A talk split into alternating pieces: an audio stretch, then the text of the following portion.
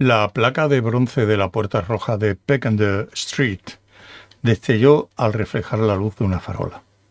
Brilló un momento al recibir el violento haz luminoso de un coche patrulla que pasó a toda velocidad. Se oscureció un poco cuando un espectro muy pálido la atravesó silenciosamente.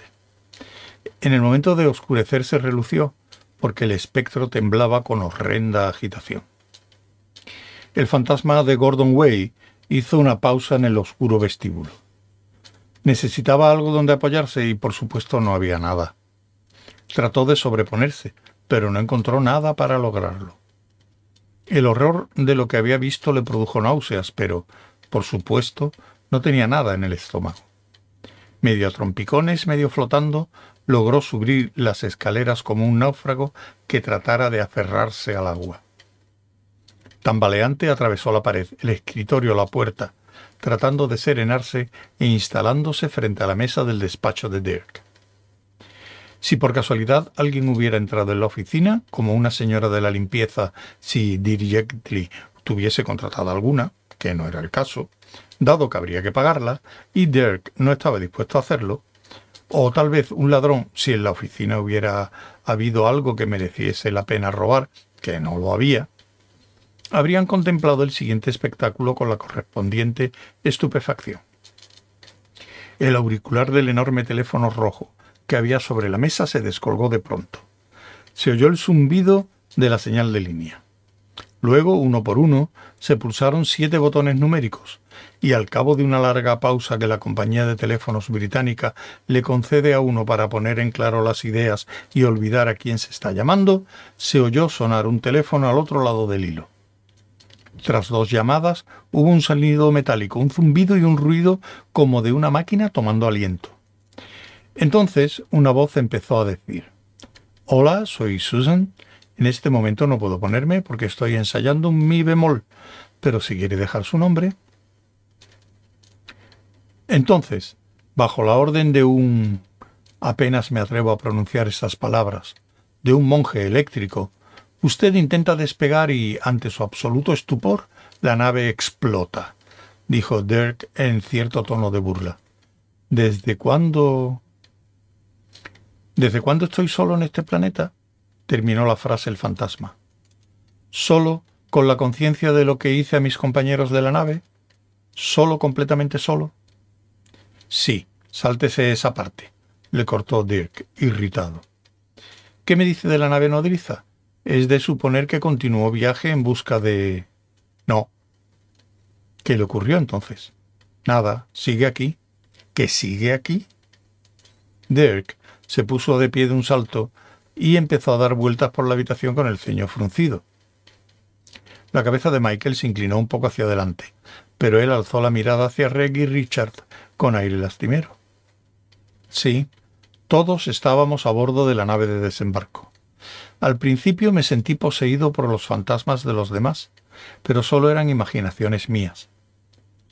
Durante millones y luego billones de años caminé por el fango solo por completo. Es imposible que conciban ustedes ni la más mínima parte del tormento de una eternidad así. Después, hace poco, surgió la vida en este planeta. Vida. Vegetación, seres marinos y, luego, al fin, ustedes vida inteligente. Recurro a ustedes para que me liberen de los tormentos que he sufrido. Michael abatió desconsoladamente la cabeza sobre el pecho, y así quedó unos momentos. Luego, poco a poco, volvió a alzarse y los miró de nuevo con brillos aún más sombríos en los ojos. Llévenme allí, se lo ruego. Devuélvanme a la nave de desembarco. Permítanme enmendar mi error puede arreglarse solo con una palabra mía. Las reparaciones se efectuarán adecuadamente. La nave de desembarco podrá entonces volver a la nave nodriza. Podremos seguir nuestro viaje. Mi tormento cesará y yo dejaré de ser una carga para ustedes. Se lo suplico. Hubo un breve silencio mientras su ruego pendía en el aire. Pero eso no puede resultar bien, ¿verdad? dijo Richard. Si lo hacemos, aquello no habrá sucedido. ¿No produciremos toda clase de paradojas? no serán peores que muchas de las que ya existen, dijo Reg, interrumpiendo el hilo de sus propios pensamientos. Si el universo llegase a su fin cada vez que hay alguna incertidumbre sobre los sucesos que en él se desarrollan, jamás habría sobrevivido a su primer microsegundo. Y por supuesto, muchos universos no han pasado de ahí. Es como el cuerpo humano, ¿entienden? Unos cuantos arañazos y cortes aquí y allá no lo dañan. Ni siquiera una operación quirúrgica importante, si se hace como es debido. Las paradojas no son más que heridas abiertas. El tiempo y el espacio cicatrizan sobre ellos y la gente solo recuerda una versión de los acontecimientos que tiene sentido. Lo que no quiere decir que si uno encuentra una paradoja que las cosas no le choquen y le parezcan muy raras. No obstante, si uno vive sin que le ocurra eso, no sé en qué universo habitará, pero desde luego no será en este. Pero si eso es así, arguyó Richard, ¿por qué se mostró tan inflexible con respecto a no hacer nada para salvar al dodo? No entiendes nada en absoluto, suspiró Reg. El dodo no se habría extinguido si no me hubiese empeñado tanto en salvar al celacanto. ¿El celacanto? ¿El pez prehistórico? Pero, ¿qué relación tienen uno y otro?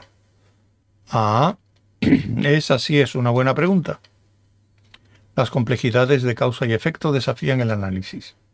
El continuo no solo es como el cuerpo humano, también se parece a una pared mal empapelada. Si se aprieta una burbuja en un sitio, una nueva pompa aparecerá en otro. Y no hay más dodos a causa de mi interferencia. Acabé imponiéndome la norma a mí mismo, porque sencillamente ya no podía soportarlo. Lo único que realmente sale mal parado cuando se intenta modificar el tiempo es uno mismo. Esbozó una yerma sonrisa y miró a otro lado. Luego, tras un largo momento de reflexión, añadió No, se puede hacer. Solo me muestro cínico porque muchas veces el resultado ha sido desastroso. La historia de este pobrecillo es muy patética. Y terminar con su desgracia no puede hacer mal a nadie. Los hechos acaecieron hace muchísimo tiempo en un planeta muerto. Si le, si le ayudamos, cada uno de nosotros albergará en su memoria el suceso que haya vivido personalmente. Si el resto del mundo no está completamente de acuerdo con ello, mala suerte. No sería la primera vez. La cabeza de Michael se inclinó. Estás muy silencioso, Dirk, dijo Richard. Dirk le lanzó una mirada colérica. Quiero ver esa nave, exigió. En la oscuridad, el teléfono rojo se deslizó sobre la mesa y a sacudidas llegó al otro lado. Si alguien hubiera estado allí, habría logrado atisbar la forma que lo movía. Solo emitía un débil resplandor más leve que el de las manecillas de un reloj con esfera luminosa. Era como si la penumbra que la envolvía fuese más oscura y la forma espectral estuviera en su interior como una ancha cicatriz bajo la superficie de la noche. Gordon trató de recoger por última vez el recalcitrante teléfono. Al fin logró asirlo y colocarlo encima de la horquilla. El instrumento se fue deslizando hacia su lugar de reposo y se colgó. En el mismo momento, y una vez realizada su última llamada, el espectro de Gordon Way se deslizó hacia su propio lugar de reposo y desapareció.